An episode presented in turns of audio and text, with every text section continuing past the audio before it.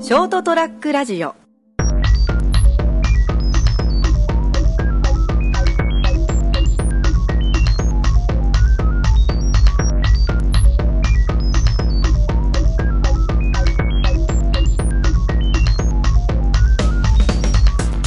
あさちゃん先生の「ドンと言ってみよう」始まりましたこんばんはうん久しぶりだねなんかねどうも成田ですそして、 朝ちゃん先生ですとなんで自分の名前を言う時にこう言いよどむんですか、なんかね言 いにくいんだよね朝ちゃん先生ってねそこは毎回言ってますけど自分で 決めたんでやってください、そうか適当に決めたからな、 もうこんな続くと思ってないしねまずえ ねえ音潰れるからそんな大きい声出すな よお前え続くと思ってやってますけどあそうはい、大丈夫です、はい続いちゃってるんだよね今本にするんですから朝ちゃん先生の「ドンと言ってみよう」はいその計画があるんでへードンと言ってくださいねどんといっちゃうよ僕は、はい 今日どんなテーマでいきましょうどかこね行こうかな、うん、ちょっとすいま せんタバコ吸っていいどうぞどうぞ はい俺の部屋じゃない んではい番組収録中にタバコ吸ったらあんまりないだろうねやっぱりね僕はあの金ちゃんとの番組ではよくね、はいはいリラックスした感じでやってますけどね、そっちの方が落ち着くんで今日何話そうかな今日どう何しましょうかね、なんか音楽の話するとか言ってますねちょっとあ待あっなんとなくねそんなことも言ったよね、はでっていうのはほらあの成田君と知り合ったのが音は楽いの関係だったよね、てそうですね私がバンドしてる時にっていう感じでしたあね、れでも一番最初わかんないんだよね何がきっかけだったかっていうの覚えてる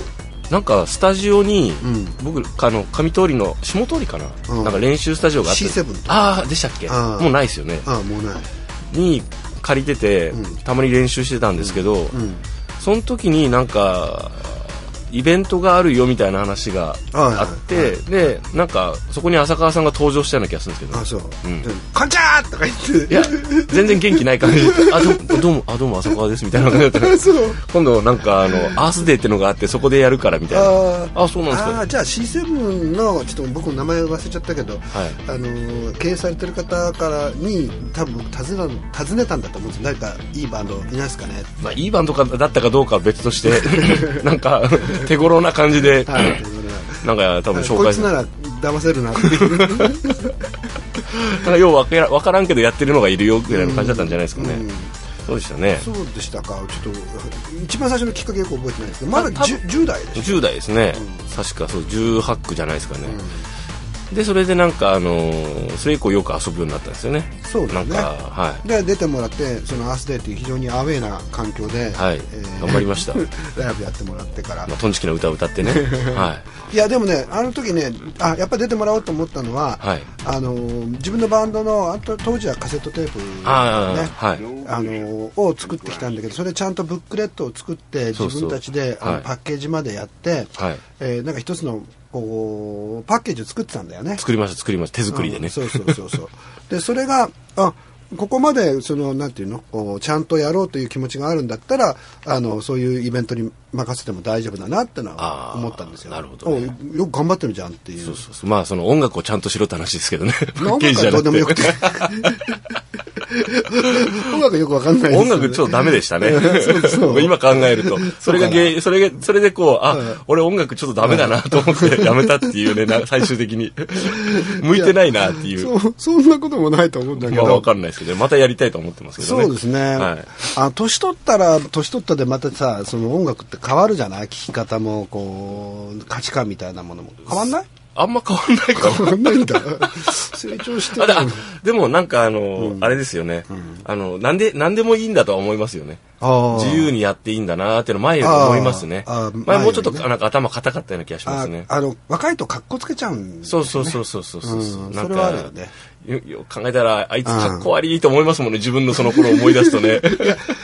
あのこの僕この睾丸無知な、はい睾丸だってだってさそれじゃあれじゃないよ稲荷の方じゃない方ね 稲荷睾丸無知な私でもねやっぱりはい昔の自分の曲だったりとか自分がやってることをこう思い出すだけでね赤面するもんね 恥ずかし一い人で恥ずかしいあんなこともこんなこ ともやっちゃったんえでだも割となんかあのよく考えたら僕そんなに音源聞いたことないですけどねああそうです興味ないでしょだっていやいや今はありますよだからあどんな感じだったのかなと えか、ーで僕の場合にはその自分のバンドもやってたけど、はいそういうイベントだったりとかそういうの頼まれたりとか、ああ。えっと自分自らまあ企画をしたりとかして、そういうイベントやったりとかしてましたからね、はいもう単純に音楽やバンドで音楽をやってますっていうのとちょっと違ってたんですよねなる当ほど時でかすら。ね。じゃあ、そんな浅川さんのですね、昔の音源、ここで聞いてもらいましょう。はい、それではここで、ちょちょっと待って くれ。今言っただろう、こここ恥ずかしくてしょうがないって言って。で、聞いていただきました。さ引き続きまして、 それでは内臓ホルモン ズの内臓これも恥ずかしいよね。音源ないっていうね。あのね、自宅に多分あるんですよ。あー探せば。だ誰のが君の謎のカセットまだどっかに あそる。れちょっともう消えてるといいな、ねいやー、カビが来てるかもしれないけどね。え私は自分のね音源とか全く持ってないんですよね結そう構です結構録音したんですけどねそうなんですやよかねんやで、うん不思議なことにも消えて、よかった消よかえったてっよてねいうもうもう俺死にたくなるもんな俺一番恥ずかしい思い出っていうとさ、はいあのそのバンドやってたらあある高校から、んそこの30周年祭の、はいえー、とイベントに出てほしいって言われてほうで高校生の前ではい演奏したことがあるんですよ、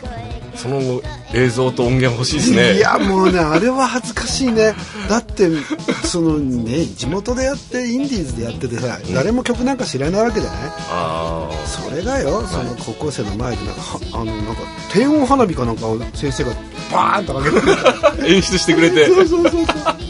それ行動でうわ体育館でああなかなかのサプライズですねあーねあれはね今考えてもよく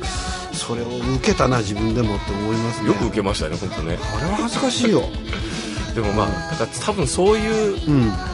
のがやっぱほら、こうなんですかね10代20代でやってたとするじゃないですか、俺もう20もう20代半ば以降もうですねでそれ過ぎて、まあ、もうそれそれもそれすらももう20年ぐらい前じゃないはでいすか、は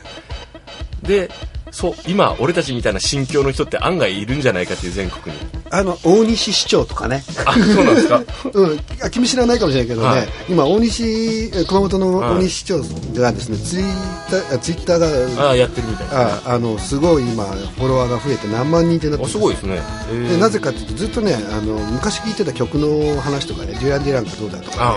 あああそういう話をこうしいっぱいしてるんですよへででゲスの乙女が好きだったとか、まあ、ゲスの音はどうかちょっとか、ええそういう話をこーうやってたら、あの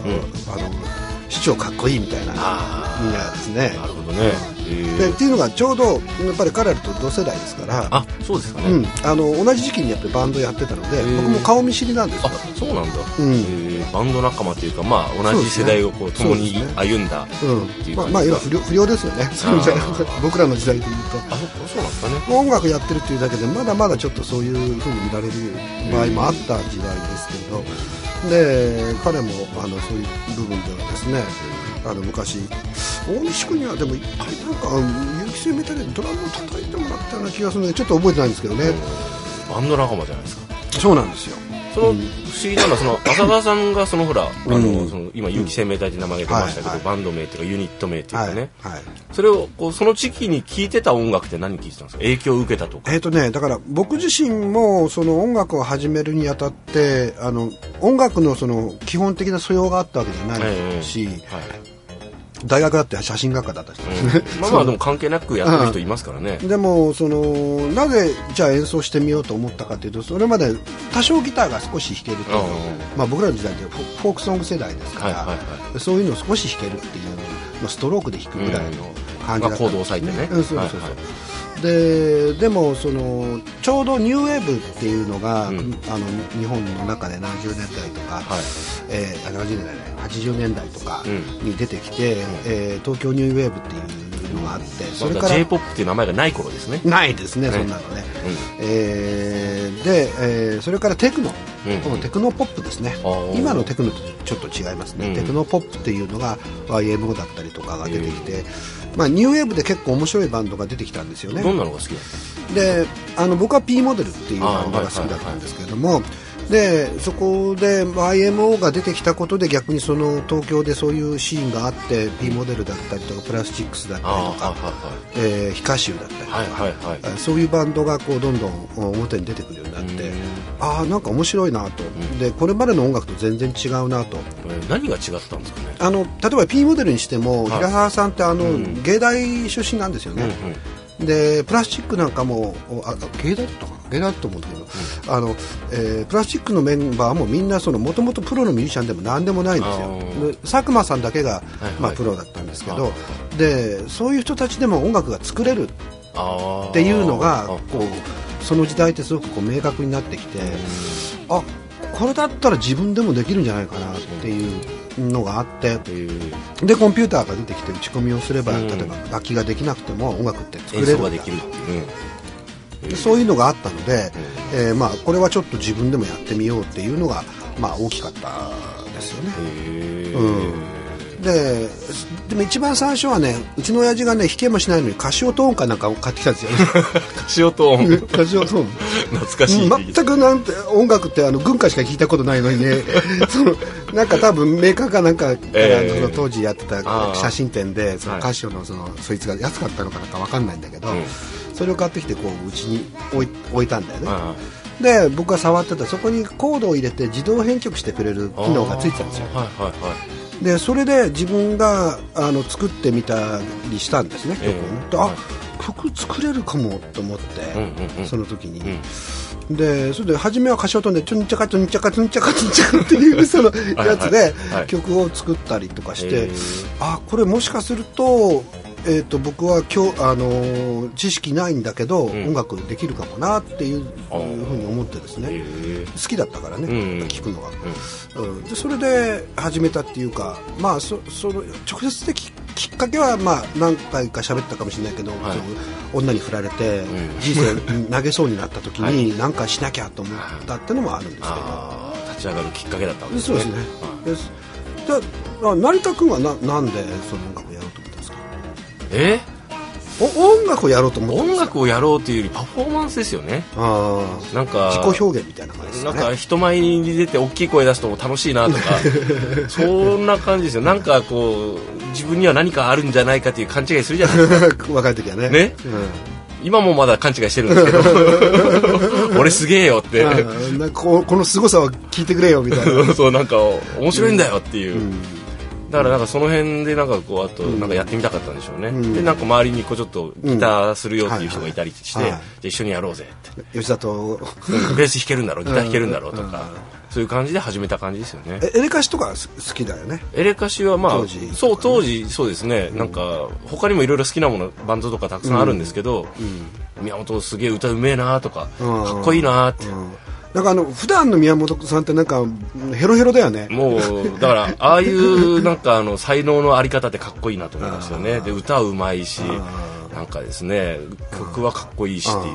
だからそういう憧れはありましたよねあのなんかど独特ですよねかっこいいとかで憧れないんだよねこれ面白いとかですねあーこれ変だなとかっていうので憧れちゃうんだよねなんだろうなんか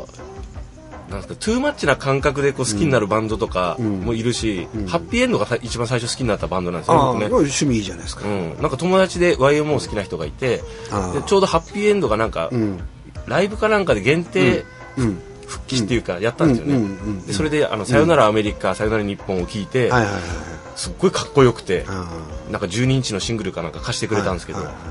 うわかっこいいななんかでも音楽って、うんわすすごいなって思い始めでも遅いです僕中学2年とか3年ぐらいですあかそれがーでなんかそのぐらいのこう70年代のこう、フォークとか好きになって、うん泉谷しげるとかが、あ泉谷ねうん、実は僕も音楽っていうのに目覚めたのは泉谷なんですよあそうなんですかそうなんです。あのそれまでは、んえっとえー あごめんなさい。うんと、えー音楽にそれほど興味なかったんですけど、はいはいはいオールナイトニッポンあーはいのラジオを、はいえっと小学校のね6年生ぐらいの時聞き始めたんですよね。へでその時ちょうど自分の部屋が一つ与えられたもんだかはら、い夜中まで起きててもどうにかなるっていうんで、うんその「オールナイトニッポン」を聞いててその中で泉谷がやっていて、えへえで、えーそれまでのいわゆるいわゆる我々の世代でいうと歌謡曲とは全く違う音楽がそこで流れていて、えー音楽ってこんなのがあるんだっていうので、例えば「春の空っ風」だったりとかですはいはいね、はいはいああいう瞬名間曲ですよねとうかうんあれしみますよね、結構うんねよく今でも仕事中俺歌うもんああもう俺で小学校6年生の時の「春の空っ風」 これはいい曲だと思って渋いこうかなんだろうその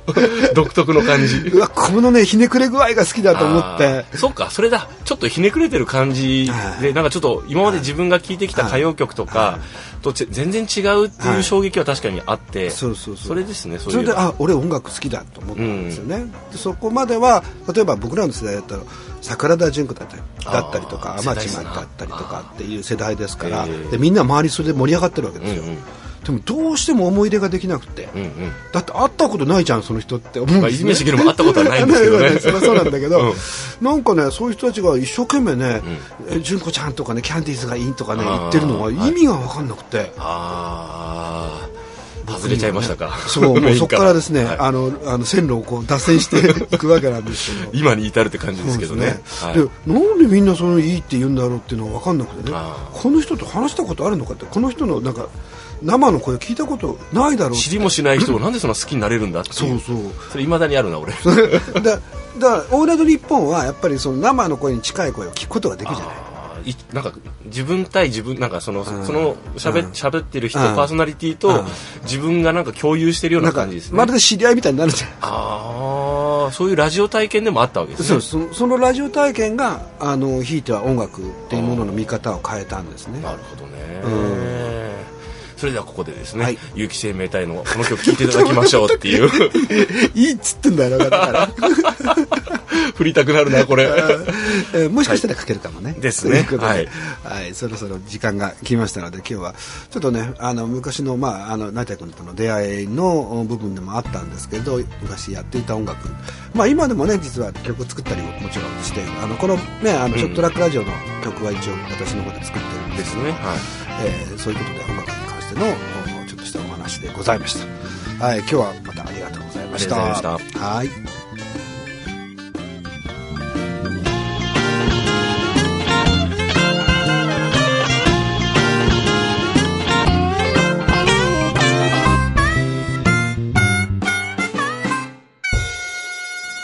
ST-radio.com